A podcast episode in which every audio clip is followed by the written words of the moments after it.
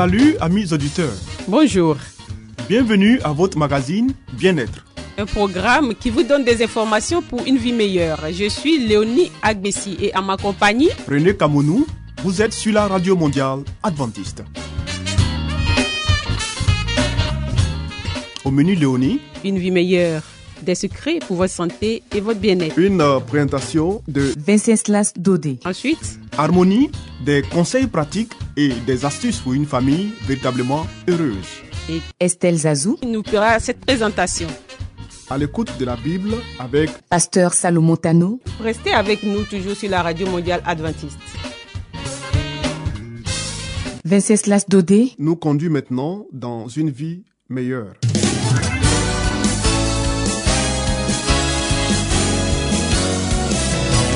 Et voici maintenant votre émission de santé pour une vie saine et heureuse.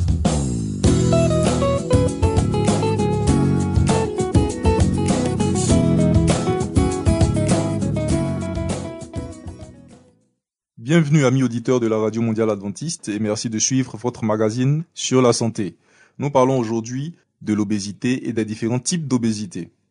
Il n'existe pas une, mais plusieurs formes d'obésité, car sous ce terme se cachent différentes définitions de la maladie qui ne traduisent pas les mêmes risques. Modéré, sévère, morbide, un seul outil pour les différencier, l'indice de masse corporelle découvrons les dessous de la surcharge. Pour prendre en charge efficacement les malades, il est essentiel de distinguer les différentes formes d'obésité. L'obésité modérée. On ne parle pas d'obésité en jugeant les gens d'un seul coup d'œil ou en les pesant. Pour affirmer que le poids est problématique, les scientifiques ont défini un outil précis, l'indice de masse corporelle IMC. Celui-ci est basé sur un calcul simple le poids en kilos divisé par la taille en mètres élevé au carré. Si le résultat se situe entre 20 et 25, on considère que le poids est normal. Entre 25 et 30, c'est le surpoids. Les kilos en trop commencent à devenir une menace pour la santé. On parle d'obésité proprement dite lorsque l'IMC se situe entre 30 et 35. Dans ce cas, les risques de maladies comme l'hypertension, le diabète, le cancer deviennent très importants. L'obésité sévère. Lorsque l'IMC franchit la barre des 35 mais reste sous celle des 40, on parle d'obésité sévère. Dans ce cas, les risques de développer des maladies du fait de son surpoids sont fortement augmentés. Il est impératif de perdre plusieurs kilos. D'ailleurs, ce n'est que pour un IMC au-delà de 35 que la chirurgie peut être préconisée pour traiter l'obésité. L'obésité morbide ou massive. Lorsque l'indice de masse corporelle dépasse 40, il s'agit d'une obésité morbide. Certains spécialistes distinguent même un stade supérieur, l'obésité massive, avec un IMC au-delà de 50. Il faut noter que ce problème est de plus en plus inquiétant en France.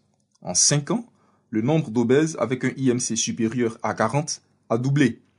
0,6% de la population est aujourd'hui concernée. Amis auditeurs, nous voilà donc au terme de cette émission.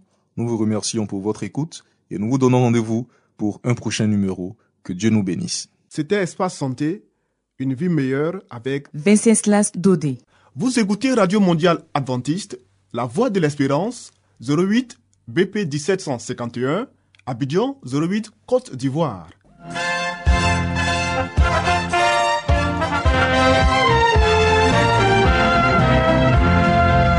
Harmonie, des conseils pratiques et des astuces pour une famille véritablement heureuse. Estelle Zazou, Pour vous entretenir.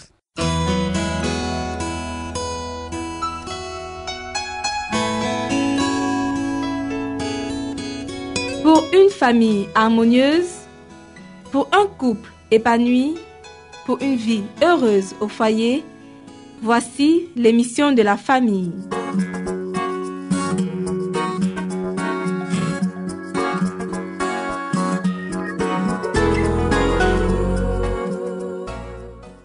Bonjour chez vous, chers amis auditeurs de la Radio Mondiale Adventiste. Nous nous retrouvons aujourd'hui pour un nouveau thème. Il s'agit de la santé et la bonne présentation de la mère. Écoutons. La santé de la mère doit être soigneusement préservée. Les forces de la mère devraient être ménagées avec le plus grand soin. Au lieu de la laisser s'épuiser par un travail pénible, il faudrait lui éviter le plus possible les soucis et la soulager de ses fardeaux. Son mari ignore souvent certaines des lois naturelles que le bien-être de la famille exigerait qu'il connaisse. Absorbé par la lutte pour la vie ou l'appât du gain au prix de ses problèmes et ses tracas, il laisse reposer sur sa femme, à une période particulièrement critique, des charges qui dépassent ses forces et sont cause pour elle de faiblesse et de maladie.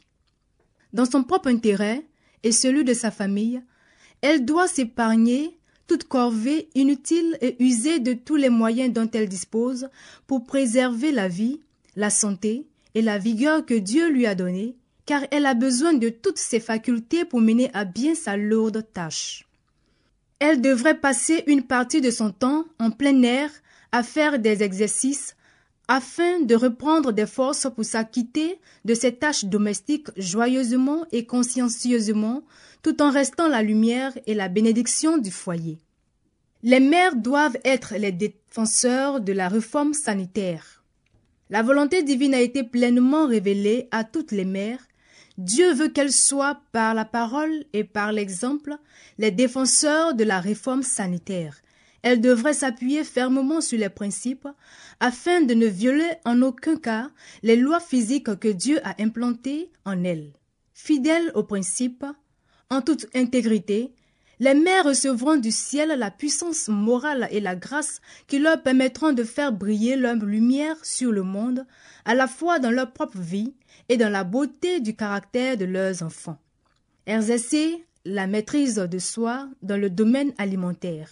La mère a besoin de posséder la plus parfaite maîtrise de soi. Afin d'y parvenir, elle devrait prendre toutes les précautions susceptibles de lui éviter le moindre dérèglement d'ordre physique ou mental. Sa vie devrait être en accord avec les lois de Dieu et de la santé. Puisque le régime alimentaire affecte sensiblement l'esprit et le caractère, elle devrait être particulièrement attentive à cet égard, consommant des aliments nourrissants mais non excitants, afin de garder des nerfs solides et une humeur égale. Il lui sera plus facile de faire preuve de patience devant les différentes tendances de ses enfants et de gouverner ces derniers avec tendresse, certes, mais aussi avec fermeté. Refléter la lumière du soleil en toutes circonstances. La mère devrait et pourrait faire beaucoup pour dominer ses nerfs en période de dépression. Même lorsqu'elle est malade, elle peut, si elle s'y exerce, être aimable et douce et supporter plus de bruit qu'elle ne l'aurait jamais cru. Elle ne devrait pas faire sentir à ses enfants ses faiblesses et assombrir leur esprit jeune et sensible par son état dépressif en leur donnant l'impression que la maison est un tombeau et la chambre de leur mère, l'endroit le plus ennuyeux du monde. L'esprit et les nerfs seront tonifiés et fortifiés par l'exercice de la volonté. La puissance de celle-ci s'avérera dans bien des cas le meilleur calmant nerveux. Ne montrez pas à vos enfants un front soucieux. Savoir conserver l'estime de son mari et de ses enfants. Pendant qu'elle travaille, nos sœurs ne, devraient jamais porter des vêtements qui les fassent ressembler à des épouvantails.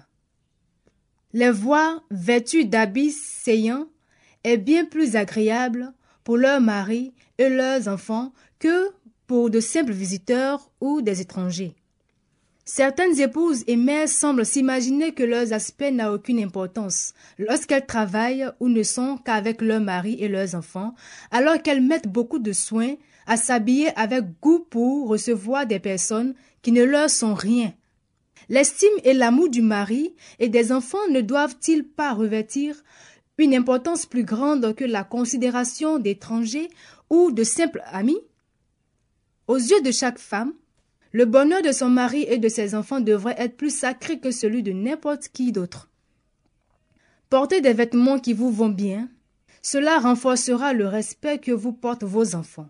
Veillez à ce que eux aussi soient vêtus d'une manière saillante. Ne leur permettez pas de prendre des habitudes de laisser aller. Ne pas être esclave du qu'en dira-t-on.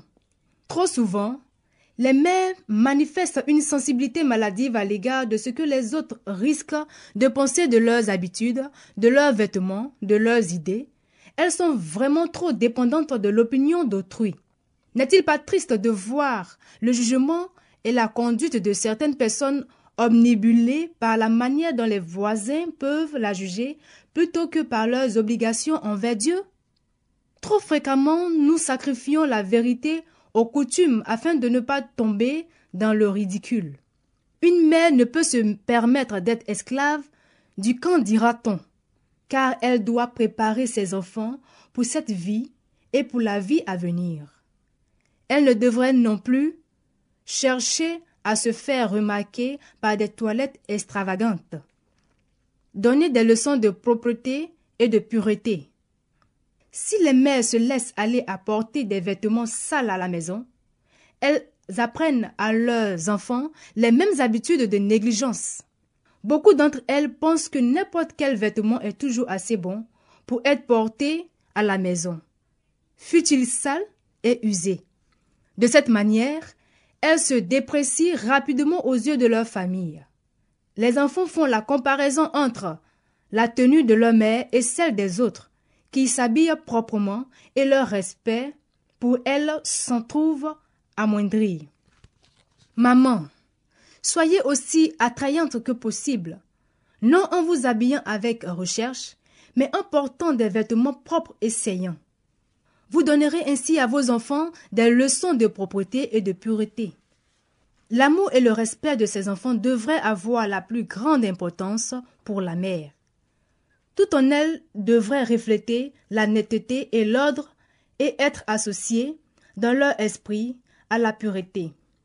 Il y a un sens de l'harmonie, une idée de ce qui convient dans l'esprit de tous les jeunes enfants, et comment pourrait-il être imprégné du désir d'être pur et saint s'il ne voit que des robes malpropres et des chambres en désordre?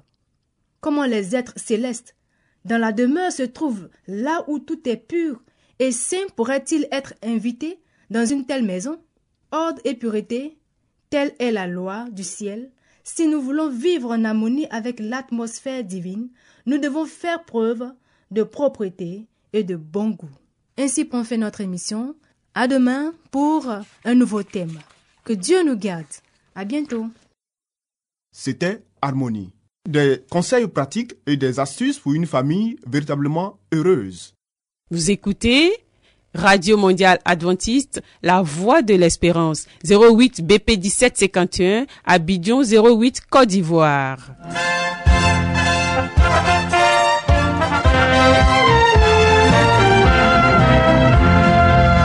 Mettons-nous à l'écoute de la Bible avec Pasteur Salomon Tano, Nous avons certainement lu plusieurs livres prestigieux traitant de problèmes divers. Mais avons-nous aussi lu la Bible, ce livre si vieux et pourtant si actuel? Ce livre si mystérieux pour certains, mais qui apporte des solutions à nos problèmes et nous révèle l'avenir?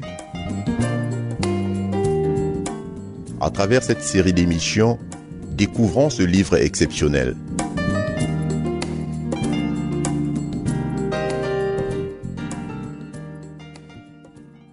Amis auditeurs, salut. Soyez les bienvenus à notre émission à l'écoute de la Bible. Pour ceux qui nous suivent, nous vous rappelons que nous analysons le livre Les paraboles de Jésus de l'auteur chrétien Helen White qui nous éclaire sur la Bible et les enseignements de Jésus. Notre thème du jour est dire et faire. Un homme avait deux fils et s'adressant au premier, il dit, Mon enfant, va travailler aujourd'hui dans ma vigne. Il répondit, Je ne peux pas. Ensuite il se repentit et alla. S'adressant à l'autre, il dit la même chose. Et ce fils répondit, Je veux bien, Seigneur. Et il n'alla pas. Lequel des deux a fait la volonté du Père? Il répondit, le premier. Dans son sermon sur la montagne, le Christ précise, Ceux qui me disent Seigneur, Seigneur, n'entreront pas tous dans le royaume des cieux, mais ce sont ceux-là qui font la volonté de mon Père qui est dans les cieux. Le critère de la sincérité ne réside pas dans les paroles, mais dans les actes, chers amis.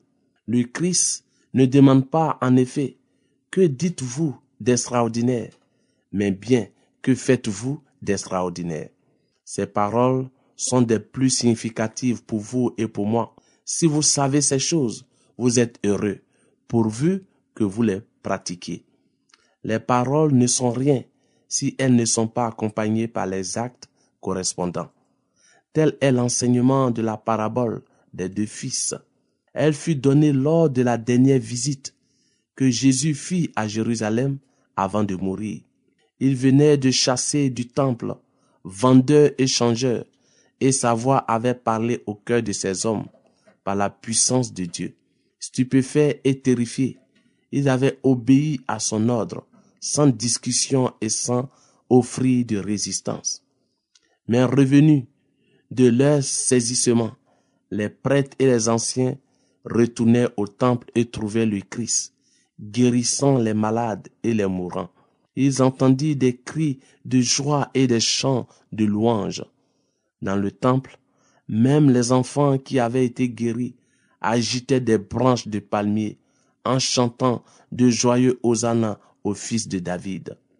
Les lèvres des tout jeunes enfants balbutiaient les louanges du puissant guérisseur. Cependant, tout cela ne suffisait pas pour vaincre les préjugés et la jalousie des prêtres et des anciens. Le lendemain, tandis que le Christ enseignait dans le temple, il vint à lui en disant, Par quelle autorité fais-tu ces choses et qui t'a donné cette autorité? Ces hommes avaient eu des preuves irrécusables du pouvoir du Christ lors de la purification du temple. Ils avaient vu l'autorité céleste qui se dégageait de son visage.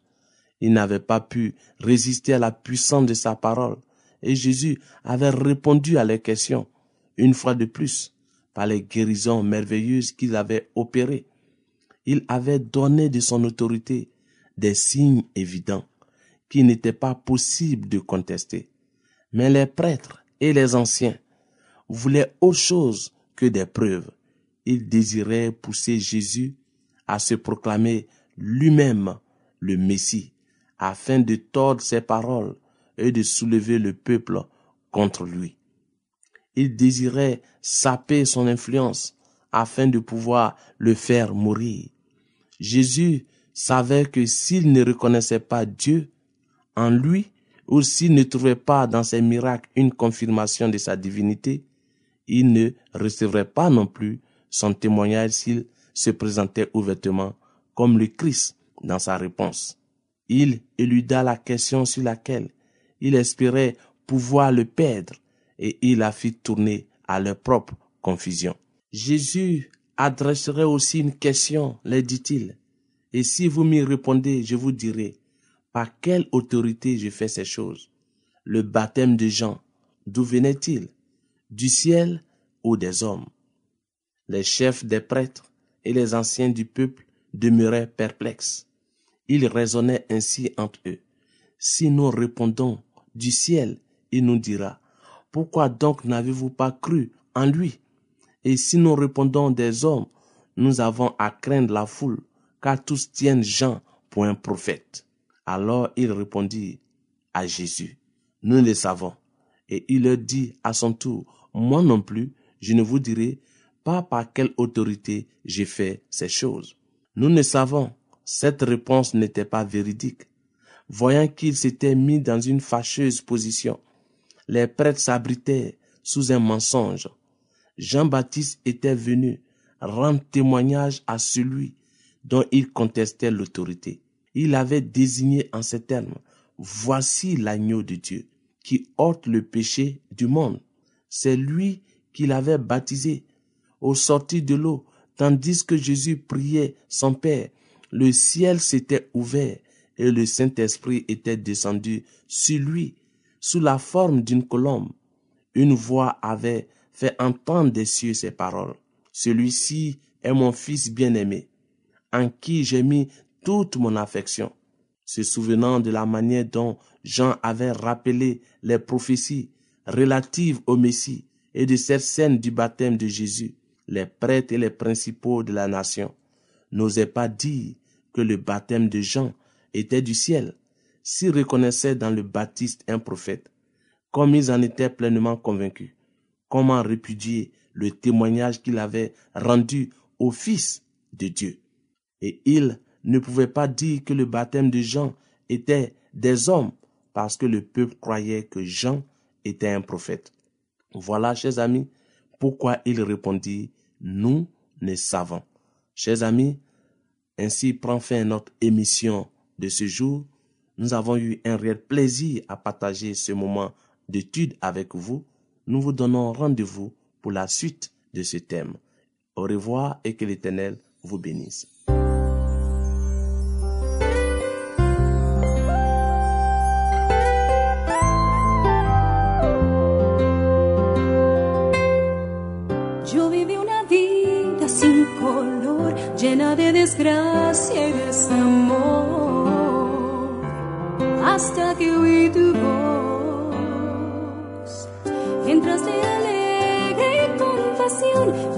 Ver mi interior, limpiaste mi corazón. Cada vez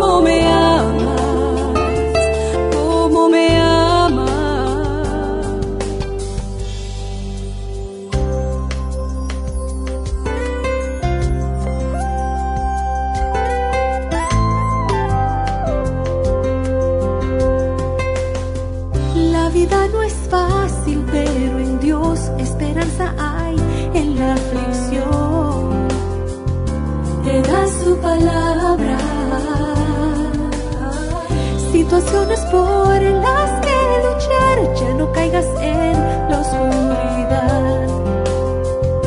Su sangre nos dio en la cruz. Cada vez que pienso lo que has hecho, Dios, y yo sin merecerlo, gracias te doy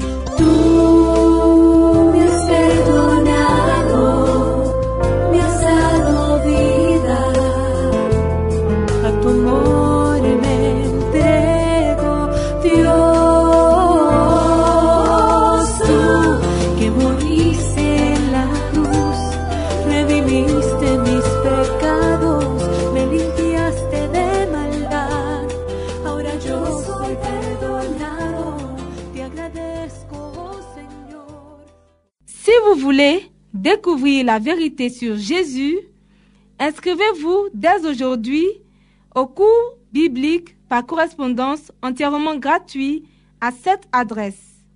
Radio mondiale adventiste, La Voix de l'Espérance, 08 boîte postale 1751 Abidjan 08 Côte d'Ivoire.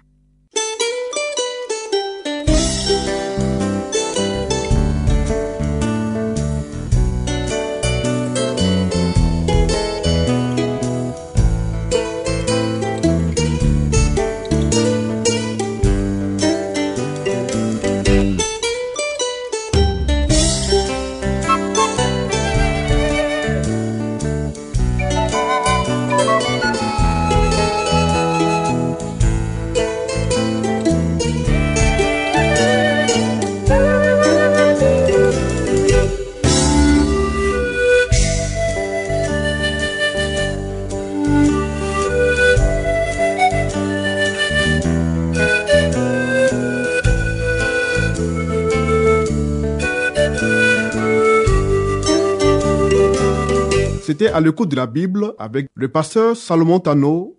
Amis auditeurs, ainsi prend fin votre émission du jour sur la radio mondiale adventiste.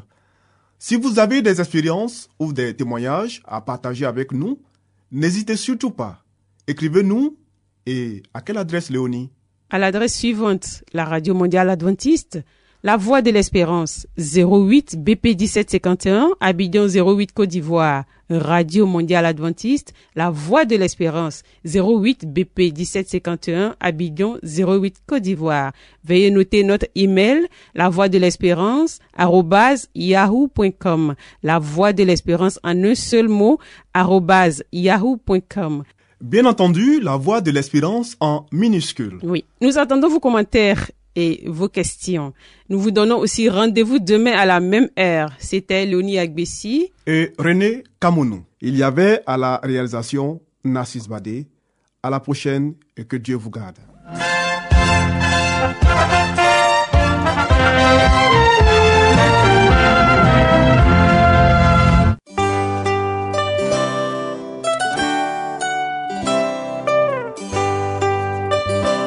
La voix de l'espérance vous dit, Jésus revient bientôt. Nous tenons à votre disposition un cours de Bible par correspondance entièrement gratuit.